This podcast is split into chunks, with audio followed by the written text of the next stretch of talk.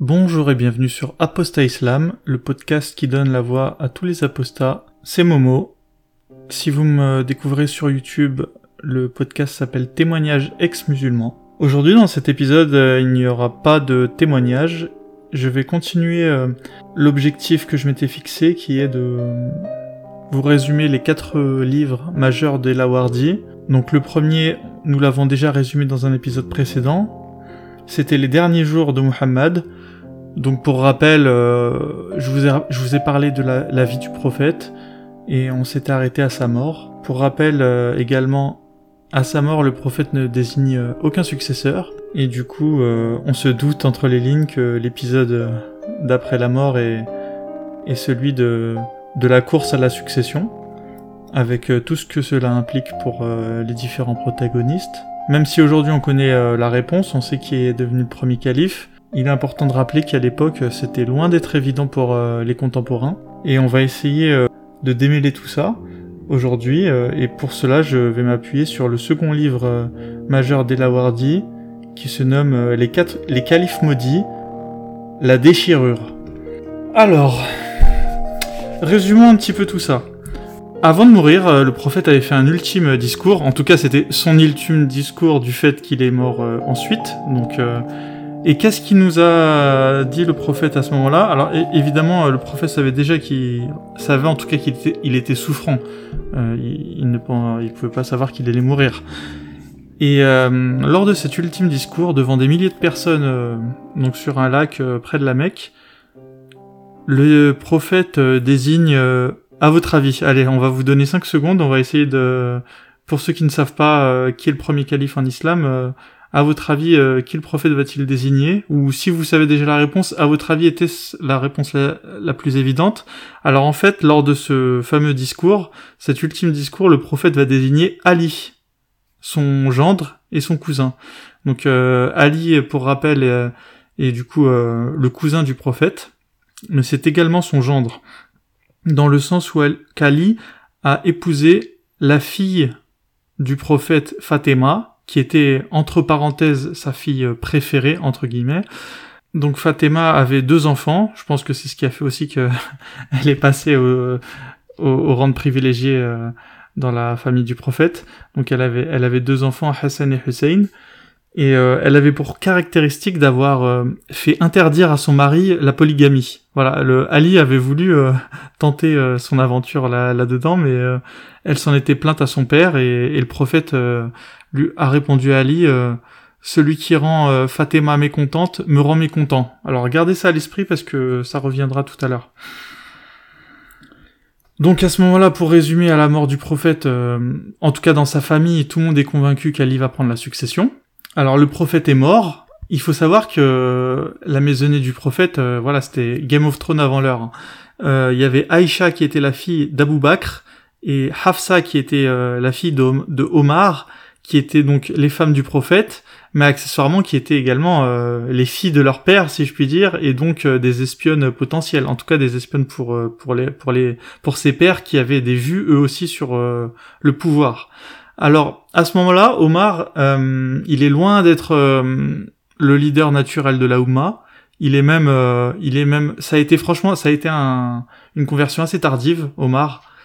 Et euh, même s'il est, il fait preuve de beaucoup de zèle dans sa, dans sa, dans sa foi, on va dire, dans sa piété, dans son, dans son engagement euh, pour défendre euh, son prophète, il est loin d'être le favori pour, pour tout un tas de raisons. En plus d'avoir été converti assez tardivement, il, il n'est pas riche, et du coup, ça fait déjà deux gros handicaps pour lui. Contrairement à lui, Abou Bakr est le premier à s'être converti à l'islam, donc ce qui fait de lui euh, tout de suite euh, l'un des prétendants euh, au titre, si je puis dire. Abou Bakr, on en avait parlé, c'était une personne qui pouvait qui interprétait les rêves, on va dire, avant sa conversion à l'islam, et du coup qui aurait vu en, le prophète, voilà, le, nouveau Messie, et c'est pour ça qu'il a, qu'il a, qu'il s'est converti à l'islam. Donc, par contre, il n'était pas riche, donc voilà, il avait, on va dire, voilà, il avait 50% de chance d'obtenir le titre au départ, on va dire. Voilà, il, était tout le tout premier musulman. Par contre, il était pas riche, il avait pas de réseau, parce que même à ce moment-là, vous allez voir que le réseau ça compte. Donc voilà, il y avait aussi d'autres prétendants, des, personnes qui n'ont pas laissé, on va dire, euh, leur patte à la postérité, comme euh, Abu Baïda, qui était euh, le fossoyeur de tous les musulmans, et, plein d'autres. Il y avait Abu Sofyan à la Mecque, qui lui s'est s'est converti très tardivement, par contre était très très riche, c'était l'homme le plus puissant de la Mecque, donc il aurait pu éventuellement prétendre au titre. Et voilà, il y avait il y avait il y avait Othman qui était une personne riche, une personne de la tribu des Quraysh qui était la tribu principale de euh, de l'Arabie Saoudite. Il y avait également euh, les Ansar, la tribu des Ansar, qui avait euh, leur chef qui aussi pouvait prétendre au titre. Et d'ailleurs, le, alors il faut savoir que les Ansar étaient divisés. Donc les Ansar sont deux tribus d'origine yéménite qui avaient émigré à Médine un peu avant la, venue du prophète, enfin plusieurs années avant, et du coup qui s'était euh, installé en périphérie de la ville. Voilà, c'était un peu les banlieusards euh, euh, de Médine, on va dire. Et, et ils avaient appelé le prophète pour venir les les bah, les aider en fait à, en fait ces deux tribus frères entre guillemets étaient aussi en fait rivales et, du coup elles avaient besoin d'un pacificateur et elles avaient vu en le prophète Mohammed le pacificateur et aussi elles espéraient que le, prophète qui n'allait pas venir les mains vides qui allait venir avec ses hommes euh, allait pouvoir créer une sorte de troisième force à Médine. Et euh, ça a été très bien vu de leur part, hein, le prophète finalement, euh, comme on le sait, euh, a réussi à dégager les Juifs de Médine, qui étaient pourtant, on va dire, les créateurs de la ville. Donc ça a été très bien vu de la part des Ansar. Et les Ansar avaient justement un chef qui s'appelait... donc les Ansar étaient divisés en deux sous-tribus, on va dire, en, deux, groupes bien distincts, bien antagonistes, bien ennemis, qui étaient les Khazraj et les Haus. Et il se trouve que à la veille de la mort du prophète, euh, plutôt, excusez-moi, euh, le, oui, à la veille, excusez-moi, à la veille de la mort du prophète, les les les, les Ansar et les, Haus et les Khazraj, euh, donc la tribu la, donc euh, réunifiée, donc les Ansar, mettent à leur tête Sad ibn Ubada, euh, voilà, qui était le chef des Khazraj, mais qui avait réussi à concilier tout le monde et voilà et, à porter le projet d'être le prochain calife éventuel. Donc ça, c'était dès la veille de la mort euh, du prophète. Hein. Euh, et du coup, le, prophète meurt. Pour la tribu d'Ansar se donc se, se, réunit, nomme Saad ibn Ubada vraiment cette fois-ci leur voilà le le émir de leur nouvelle des musulmans. Euh, il faut savoir qu'à ce moment-là, Sab Imubada est malade. Donc ça, ça, ça c'est à retenir pour la suite, ça sera important. Pour les lire, qu'est-ce qu'ils font? Ils se réunissent dans une euh, dans une tente, donc euh, dans un lieu qui s'appelle la Sarkefa, qui devait être une sorte de jardin d'oasis près de Médine. Et évidemment, ils n'étaient pas seuls. il y avait également des espions de d'Omar et d'Ali, voilà, qui de d'Omar, oui, de, de des principaux protagonistes ils avaient euh, leurs espions partout, hein, il y avait pas, la confiance ne régnait pas, faut pas croire. Ce qui se passe, c'est que les espions préviennent Omar, les Ansars sont en train de se désigner un chef, et même euh, le chef spirituel des musulmans. Et du coup, Omar euh, prévient Abou Bakr, qui était bizarrement pas à Médine à la mort du prophète, il était dans son oasis privé. On se demande si d'ailleurs il n'était pas là-bas pour récupérer une mallette d'argent, parce que à sa mort d'ailleurs cette malle euh, sera trouvée vide, mais euh, on se demande s'il n'a pas utilisé cet argent pour euh, payer en fait des mercenaires pour pacifier la ville lors de son éventuelle prise de contrôle. Donc ça c'est son pari et en tout cas c'est la théorie que voilà que je pose, mais je pense que c'est la bonne. Du coup, Abou Bakr en revenant à Médine parce qu'il n'y était pas, euh, trouve Omar qui lui dit que le prophète est mort. À ce moment-là, Abou Bakr, euh, voilà, Omar euh, nie un peu euh, que le prophète était réellement mort. Ça, on se le demande. Mais en fait, la, la vérité, je pense, Omar jouait, jouait la montre. Il voulait que personne rentre dans la maison du prophète en attendant que voilà qu'Abou Bakr vienne, parce qu'il faut savoir que Abou Bakr et Omar forment un tandem en fait. ils se soutiennent mutuellement et Omar sait qu'il arrivera jamais au pouvoir. Par contre, il sait qu'il qu'il pourrait y arriver indirectement par le biais d'Abou Bakr qui est son grand ami. Abou Bakr, euh, de comportement, c'est une personne plutôt euh, mesurée, calme, et Abou Bakr, euh, c'est la personne vraiment bouillante, sanguine, et du coup les deux se complètent assez bien. Et d'ailleurs, Ali n'est pas dupe de tout ça, hein, parce qu'il dit même à Omar à un moment, tu es en train de, de te servir à, à, une coupe dont tu boiras la moitié. Donc voilà, pour, pour dire indirectement que lorsqu'Omar travaille voilà, pour Abou Bakr, bah, quelque part Omar travaille pour lui-même. D'ailleurs, c'est comme vous, hein, si vous travaillez bien sur le Discord, euh, vous travaillez un petit peu pour votre cause aussi, euh, je vous le rappelle. Donc euh, n'hésitez pas à venir nous rejoindre et à rejoindre le mouvement, c'était voilà la petite pause publicitaire.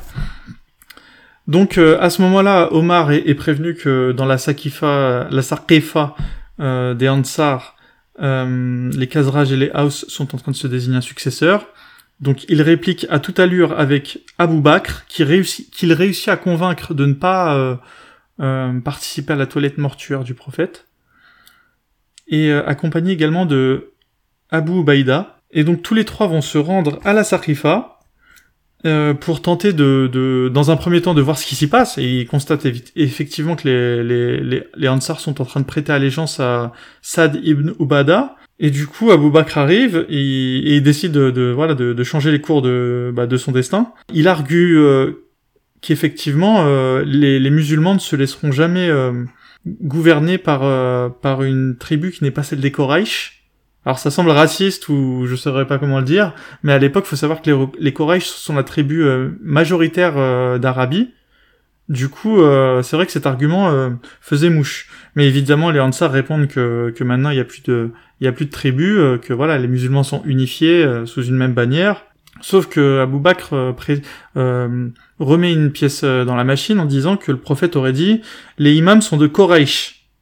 Et apparemment, euh, ibn Ubada confirme l'avoir entendu. Donc le prophète aurait dit euh, que les seuls les imams, donc quand il pensait aux imams, il pensait aux personnes euh, bah, qui allaient gouverner les musulmans, les, les, futurs califes, comme on les appellerait plus tard, ne peuvent être que de la tribu de Quraysh, ce qui est assez euh, bah, ce qui est assez raciste finalement quoi. Il faut être arabe, euh, la tribu de Quraysh pour être euh, le leader des musulmans. Donc euh, je laisse les éventuels musulmans bah, non arabes, voilà, bien s'imprégner de, de, de ce que le prophète disait et de, de bien se rappeler qu'en fait en islam il n'y a pas d'égalité totale entre les, les citoyens, puisque l'égalité totale, si vous voulez, elle suppose que même à un degré totalement anecdotique, on a sa chance d'accéder aux plus hautes strates du pouvoir.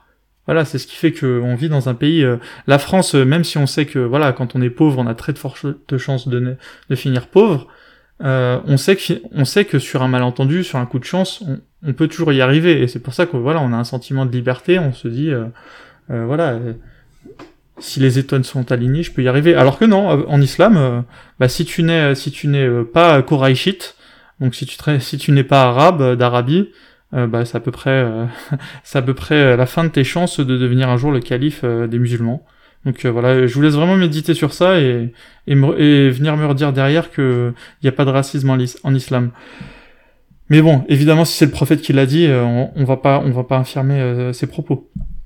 Alors évidemment, les Ansariens qui sont pas, qui sont pas des, des Arabes pour rien, vous allez voir que c'est vraiment une négociation de haut vol. Hein, vont faire une contre-proposition ils vont proposer qu'à la mort du calife se devienne euh, une personne de la tribu des Ansar qui devienne euh, euh, le, le, second calife en fait.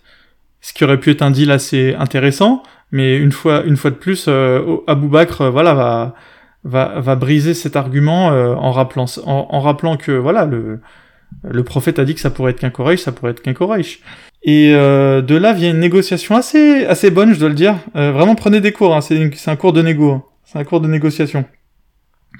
Les Ansar vont, vont demander à associer en fait au calife un vizir, Ansar. Ce qui est, voilà, ce qui est, ce qui est pas bête. En fait, les Ansar seraient, euh, du coup, euh, ad vitam aeternam les, les numéros 2 du pouvoir. Ce qui est assez, euh, ce qui était assez malin de leur part. Ils, ils, ont senti que la, la première part leur échappait. La, voilà et ils ont tenté d'assurer la, la seconde place donc voilà je franchement, je trouve pas ça con. Un jour, euh, vraiment, je m'en souviendrai.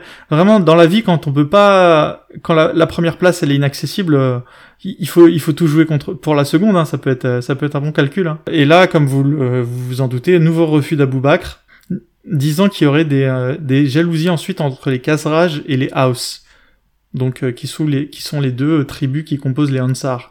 Et, et c'était très bien joué de leur part. Et, et dès ce, dès ce moment-là, les deux tribus se sont ont commencé à se battre. Donc il y a, y a eu un style de, il y a eu une joute verbale, voilà générale entre les Khazraj et les House avec Omar enfin un, gros bordel euh, comme vous pouvez vous imaginer dans une tente euh, remplie de testostérone. Et, euh, là, les Ansar vont abattre leur dernière carte, une grosse carte. Et là, je vous rappelle, tout de suite le début de, notre audio, c'est de proposer le pouvoir à Ali. Voilà, ils ont dit, écoute, puisque toi, Abou Bakr, tu sembles convaincu que ça doit être un Koraïch, alors autant donner le pouvoir au, chef de la famille du prophète, qui est Ali. Et là, on aurait pu se dire... Euh, Et là, Bakr, pendant un instant, il a vacillé. Hein. Il s'est dit, euh, putain, mais comment je vais réussir à m'en sortir? Et ben là, euh, vous allez vous dire quoi? Vas-y, essayez de réfléchir. Abou Bakr, le pieux... le pieux compagnon du prophète, comment il va sortir? Eh ben, je vais vous le dire, par un mensonge. Alors, il va d'abord affirmer que c'est lui le plus vieux. Voilà. Ce qui est faux factuellement. C'est pas le plus vieux euh, des compagnons du prophète. Et d'ailleurs, d'autres euh, ensuite euh, ne lui ne se, ne se priveront pas de lui faire savoir. Mais aussi que c'était lui qui dirigeait la prière. Et là, il y a eu un voilà, là il y a eu un blanc parce que comme vous pouvez le savoir en islam, le, imam, celui qui, qui fait la qui, qui fait la prière, c'est c'est pas juste voilà, c'est pas juste honorifique. Hein. le Omar, le, le imam en islam, c'est euh, bah voilà, c'est c'est un peu le chef euh, de la maisonnée et puis euh, voilà et et par par analogie là c'était vraiment le oui ouais, c'était lui le chef des musulmans donc alors qu'en fait Abou Bakr n'a fait la prière que que quelques fois en fait en l'absence du prophète quand il était malade mais ça a suffi en fait comme argument décisif. Comme quoi ils auraient mieux fait de se battre pour choisir euh, de, de, de, guider la prière plutôt que de, de tenter une grande négociation dans, dans leur tente euh, à la Sarkifa. Et donc à partir de là, euh, il y a eu un moment de flottement et, euh, et les Ansar ont, ont, fait allégeance à Abou Bakr. Alors ils l'ont ils ont fait allégeance. Une partie a fait allégeance, une autre partie n'a pas n'a absolument pas voulu. D'ailleurs il y a eu même une bagarre où où on a entendu des que Dieu te tue, vraiment avec des menaces de mort entre Omar et, et les Ansar gros gros gros cafouillage. Mais finalement l'un de l'autre euh, euh, une bonne partie de la tribu euh, voilà fait allégeance à Abou Bakr.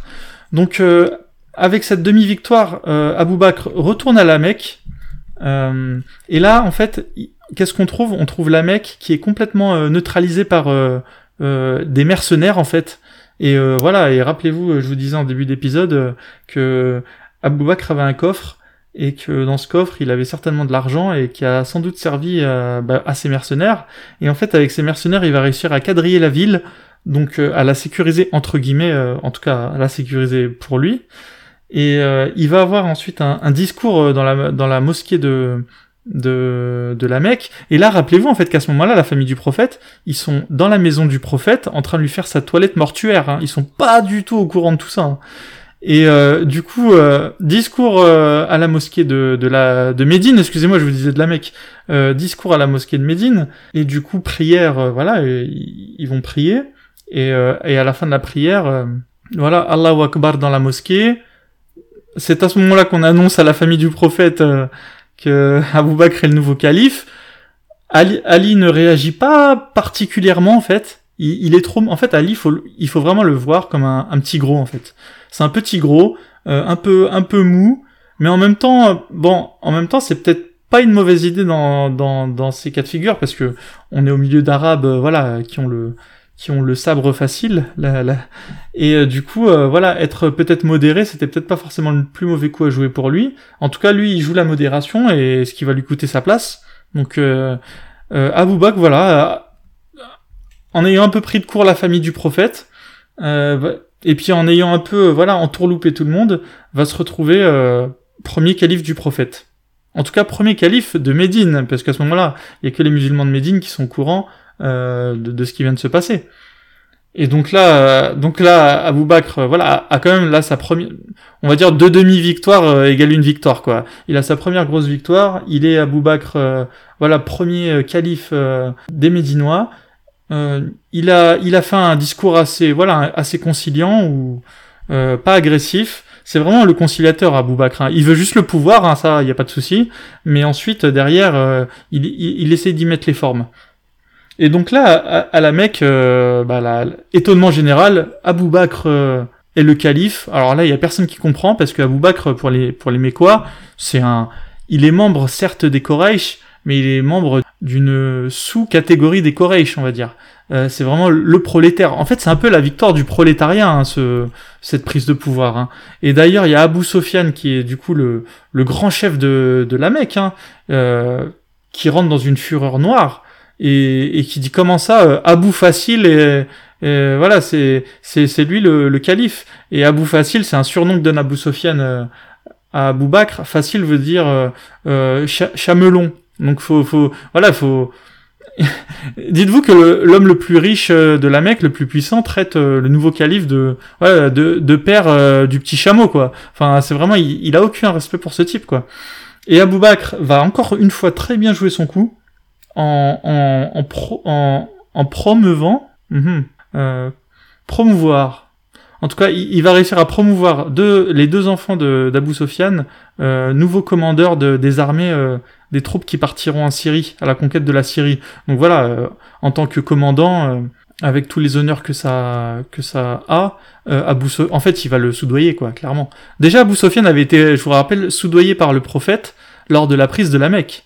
Je tiens à vous le rappeler. Donc Abou Sofiane, en fait, on, finalement, finalement, on en revient dans le monde réel. Hein. voilà comment tourne, va, le monde. Quoi. Les plus puissants, il faut les soudoyer.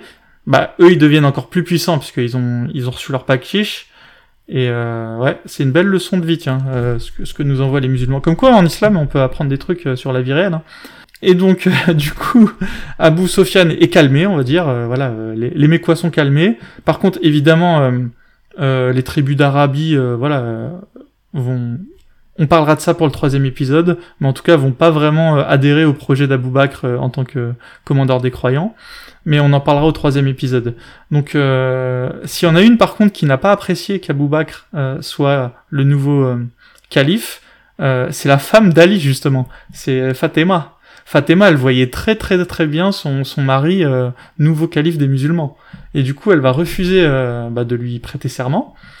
Et Abou Bakr va pas se démonter. Hein.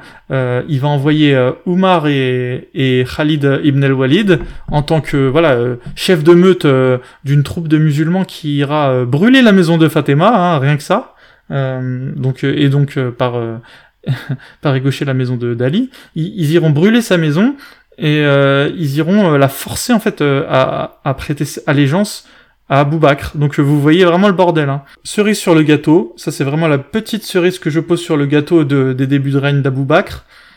Euh, Fatima avait reçu en, enfin devait recevoir en héritage euh, un oasis qui s'appelait l'oasis de Fadak.